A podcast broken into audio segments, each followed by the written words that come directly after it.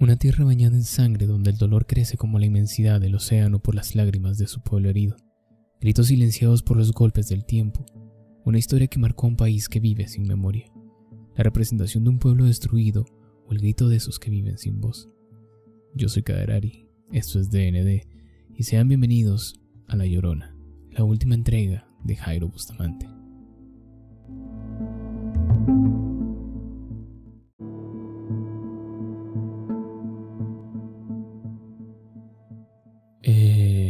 Y buenas.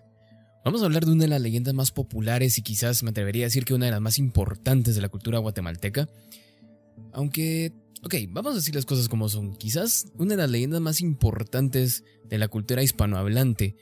Y no importa cómo sea que, que tú la conozcas, quizás como la princesa que ahogó a sus hijos en el lago cercano a su casa, o la chica enloquecida de amor que jamás logró superar la depresión y que esto mismo la llevó a cometer uno de los peores crímenes o la mujer que buscó la venganza luego del abandono de su esposo. Mil y un versiones que existen sobre esta misteriosa mujer. Un sinnúmero de historias sobre su origen y ni siquiera vamos a hablar de la cantidad de países latinoamericanos que dicen ser ellos los autores reales, y esto muy entre comillas, de la historia del nacimiento de La Llorona. Sea cual sea la historia que conozcas, si seas tú de otro país de Latinoamérica o seas tú de Guatemala, hay algo que no podemos negar, que La Llorona es parte primordial de todas las leyendas conocidas de forma que forman nuestro folclore eh, en nuestros países. Esta leyenda va casi de la mano con relatos como el de Medea en Grecia o las Banshees en, en Irlanda. Para que entremos un poquito en contexto por si no conocen quién es Medea y quiénes son las Banshees, Medea fue una princesa que fue juzgada como bruja y que en su momento ella mató a sus hijos porque su... dejémoslo en su hombre, no estoy seguro si era su esposo o novio o qué carajos, pero la estaba dejando y ella en venganza asesinó a sus hijos. Eh, un pequeño paréntesis, sí, yo sé, querido erudito de la mitología griega, que existe una versión donde los hijos de Medea fueron sacrificados en Delfos. Lo sé, pero como acá tomamos solamente las, las líneas canon, para mí la línea canon es donde ella mata a sus hijos. Ok, perfecto, listo. Muchas gracias. y bueno, las Banshees son estos em, espíritus de mujeres que andan deambulando por la vida, eh, gritando y dando presagios de muerte en las calles o en los campos de Irlanda.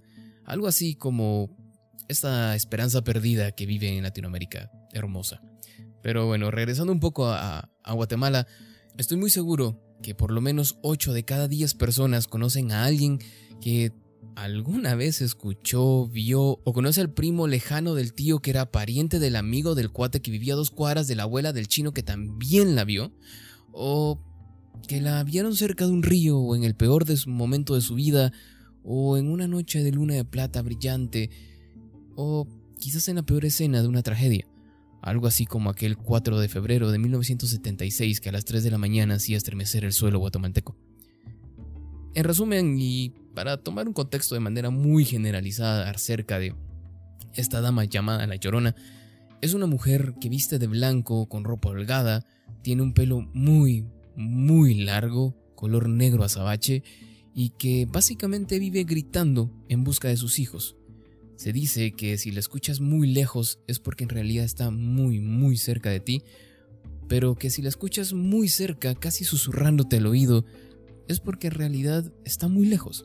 Pero, a ver, no estamos aquí para hablar sobre la leyenda de La Llorona, en esto lo vamos a dejar para un otro episodio cuando hablemos de cosas paranormales, sino estamos aquí para hablar de la película de este pequeño, gran, joven cineasta guatemalteco llamado Jairo Bustamante. Vamos a hablar primero un poco sobre quién es este personaje y luego vamos a adentrarnos en sus obras y en La Llorona. Jairo Bustamante escribió, dirigió, produjo y creo que solo por pura pena eh, no actuó también en la película, pero básicamente La Llorona es una obra creada en su totalidad por Jairo Bustamante y creo que aquí hablo por todos donde Casi nadie sabía quién era Jairo Bustamante o quizás alguno tenía más de alguna noción, pero seamos sinceros, aquí nadie le pone cuidado a, la gente a menos que, o a los proyectos nacionales a menos que ya estén empezando a hacer demasiado ruido a nivel internacional.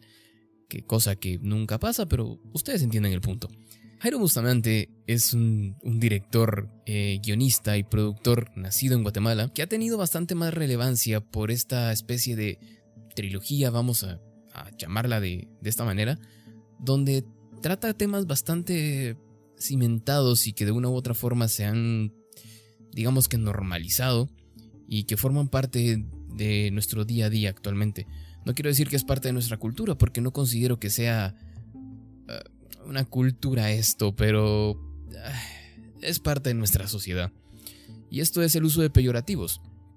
Eh, para los que se me confunden con palabras muy complejas o se, me, o se les acalambran las neuronas, los peyorativos son palabras negativas o que generan un desprecio, algo así como un insulto o una palabra soez, antisonante, o básicamente cuando te encontrás a este lindo motorista que se atraviesa por el tráfico y le gritas que es un hijo de 60 mil putas, exactamente eso es un peyorativo.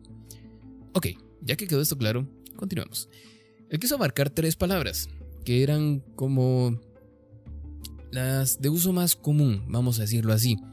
Una era la palabra indio, que hace referencia a alguien de la comunidad indígena. El siguiente término era hueco, que se utiliza para las personas homosexuales o de la, esta comunidad eh, ok, a ver, aquí no se me voy a ofender nadie, pero es que son un chingo de letras los que tienen ya.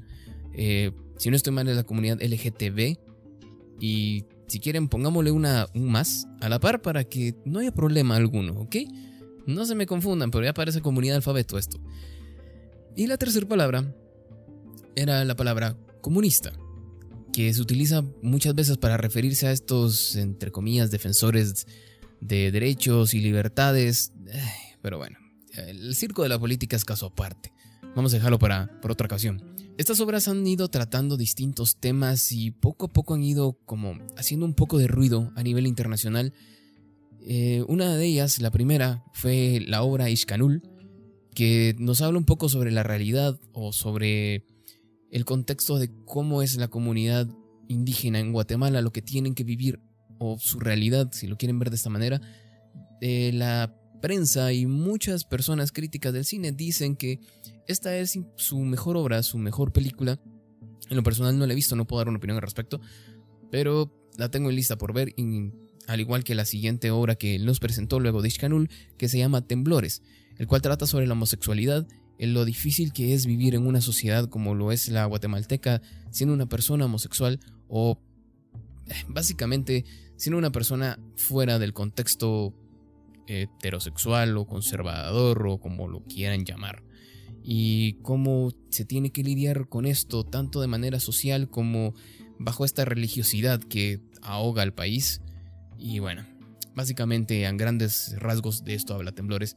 Y ahora que nos presenta La Llorona, que es casi un cierre mágico para mm, todo este trabajo que ha venido haciendo durante tantos años.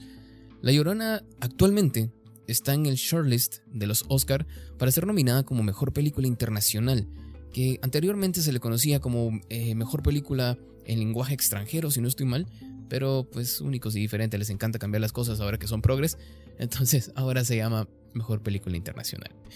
Y está de más decir que sería la primera vez que una cinta guatemalteca llegue a, a estar en este elite, por así decirlo. Sí, buenas. Eh, se me había pasado un pequeño detalle. Sé que es una producción que tiene ayuda de Francia y por lo consiguiente se presenta como una coproducción eh, guatemalteca y francesa.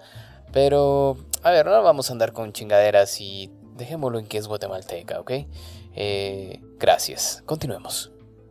También ha sido catalogada como una de las mejores 20 películas del año por la revista Rolling Stones y aquí un punto bastante interesante, fue reconocida por la Sociedad de Críticos de Cine de Boston que es este grupo de gente a la que no le embona absolutamente nada, porque ni mierda les gusta, pero curiosamente les ha llamado mucho la atención la película de La Llorona. Y quizás lo, el punto más conocido de, de esta obra, que básicamente fue la casi ama, dueña y señora absoluta del, del Festival Ícaro. Pero bueno, ahora, luego de esta pequeña introducción y poniendo un poquito de contexto a todo esto, empecemos a hablar por lo que estamos acá. Empecemos a hablar de la película de La Llorona. Ok, ¿por dónde empezamos? Eh, primero por el nombre. Una película que lleva el nombre de una leyenda que trata sobre un espíritu de una mujer que no logra descansar en paz. Creo que, por puro sentido común, todos esperamos una película de terror. Y digo todos porque quiero creer que no fui el único imbécil que se sentó con cara de idiota al ver que no era precisamente algo de terror. O al menos no un terror que yo esperaba. No sé, tenía como referencia y no quería comparar estas dos películas porque no tienen nada que ver una con otra, pero tenía como referencia la porquería esta que hicieron en el 2018, si mal no recuerdo, nuestros queridos amigos, compadres de la Warner, que nos trajeron esta asquerosidad que era parte del universo de los Warren, que era básicamente una monja, pero con peor maquillaje, y que, hijos de puta, en serio, qué manera tan tan impresionante de hacer mierda una leyenda o una historia tan importante. Pero, ok, no es este terror que, el que nos trata esta, esta obra. Eh, es La Llorona, pero bien hecha, ¿ok? Y creo que para todos los que vivimos en Guatemala, los personajes que trata esta película nos fueron bastante familiares. Y no me refiero solamente a los personajes o a la leyenda en sí, sino al tema también que trata. Militares, pueblos indígenas, genocidio, misoginia, clasismo, religiosidad, hasta cierto punto racismo. Una película de terror que está enfocada en el conflicto armado interno que se vivió en los años de 1960 hasta la supuesta firma de la paz en 1996. Un tema bastante controversial o bastante delicado de tocar, porque a pesar de que vivimos en un país que está lacerado por esta historia y que hasta el día de hoy se sigue eh, tocando, pero sigue siendo muy, muy delicado hablar del tema. Pero bueno, empecemos por hablar ya enteramente de los personajes, la película, la trama y todo esto. La película empieza presentándonos al general Enrique Monteverde, quien es un general que es puesto en, en juicio por un caso de genocidio por el que es culpable, o bueno, presuntamente culpable, de la exterminación de miles de personas indígenas, básicamente de arrasar pueblos enteros específicamente contra el pueblo Ixil. Me van a disculpar, pero mi, mi no estoy seguro tan siquiera si esto es cachiquel, pero me van a disculpar, mi idioma maya no es precisamente bueno. Si no se pronuncia así, una disculpa. Pero arrasaban con estos pueblos eh, bajo la excusa de que buscaban guerrilleros comunistas. Eh, sí, una excusa bastante estúpida, porque me imagino que un niño de 5 años ya era un comunista y, y todo esto, y las mujeres también, y bueno. Ya, sabemos cómo se maneja todo esto. A pesar de todas las pruebas que existían, este famoso general termina absuelto. Y un poquito familiar, ¿no? Para los que vivimos en Guatemala. Y es que sí, para los que nos escuchan de otros países, los pongo un poco en contexto. Este personaje del general Monteverde eh, en realidad existió. Y no, no se llamaba Enrique Monteverde, se llamaba Efraín Ríos Montt quien tuvo un juicio como el que trata la película y que curiosamente también salió absuelto. Eh, a este personaje se le atribuían, y me refiero en, pasado porque pues ya, ya falleció, se le atribuían miles de asesinatos de personas que hasta el día de hoy se desconoce su paradero y que sus familias siguen llorando la muerte de, de sus seres queridos. Es, una, es uno de los tipos que se han considerado incluso como uno de los más sanguinarios que han existido en Latinoamérica. Pero, ok, el asunto de política, caso aparte. Pero creo que era necesario eh, plantear un poco todo, todo esto que, que, ha sucedido. Pero bueno, volviendo a la película. Eh, luego de ser absuelto, y gracias a este hecho de, de injusticia, es justamente lo que hace regresar en busca de queda criterio de ustedes en busca de justicia o de venganza, el espíritu de La Llorona. Nos encontramos en todo esto a la familia del general que si bien es ficcionada también es bastante, bastante real y muy reconocible para muchos de nosotros. No voy a tocar en tema de quién diablos es quién en la vida real ni nada porque pues, no nos compete, pero si tuvieron como esta delicadeza de guardar ciertos detalles para identificar a cada personaje. Encontramos a Carmen, Natalia y Sara, esposa, hija y nieta respectivamente del general, eh, estos personajes nos van a ayudar a ver como las distintas perspectivas de la historia y de qué manera esta se va desarrollando.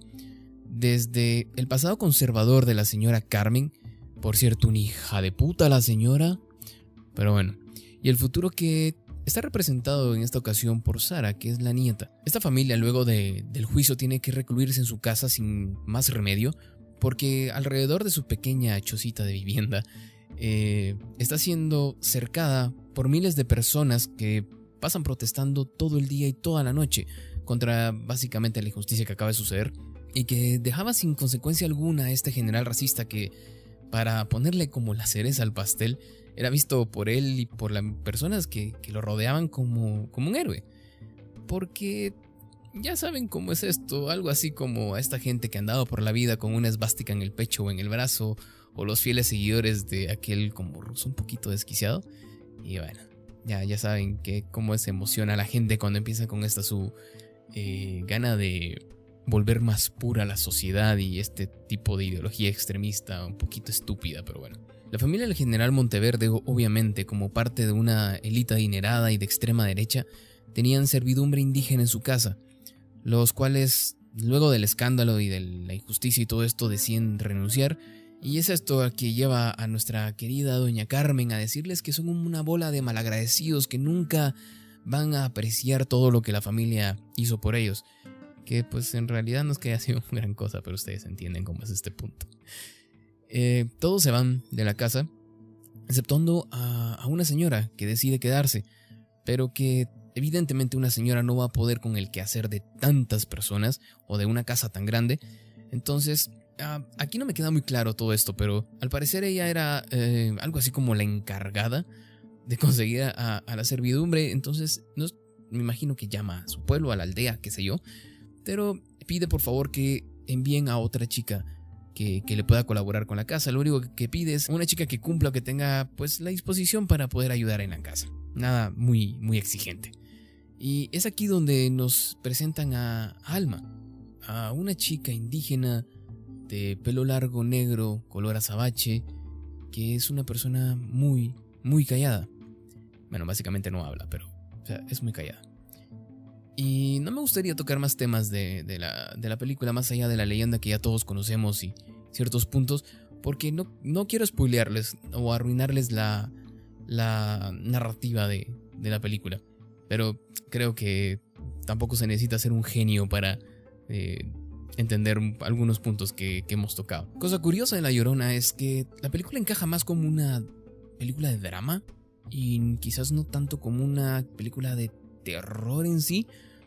Es uno de estos dramas que de manera impresionante logra mezclar lo espiritual y el misticismo con este asunto político de una forma bastante cruda y me atrevería a decir que de una forma muy, muy real. Y a ver, si te sientas a ver la película de La Llorona tienes que tener claro un pequeño detalle. La película es muy lenta, es muy, muy lenta. Pero es como estar viendo, bueno, quizás no tanto, pero como estar viendo The Witch, donde la película es lenta, pero siempre está sucediendo algo. Siempre hay algo en cámara, algo en la escena que está sucediendo, siempre hay movimiento, siempre, siempre hay algo que, que tú tienes que estar poniendo atención. La película está hecha en encuadres muy cerrados, muy muy cerrados, que generan una especie como de claustrofobia y que a la vez ayudan como esta inmersión de, en, la, en la trama y, todo esto, tiene una fotografía muy cuidada. En serio, la fotografía de esta película es increíblemente hermosa. Tiene una paleta de colores muy acorde y bastante cuidada.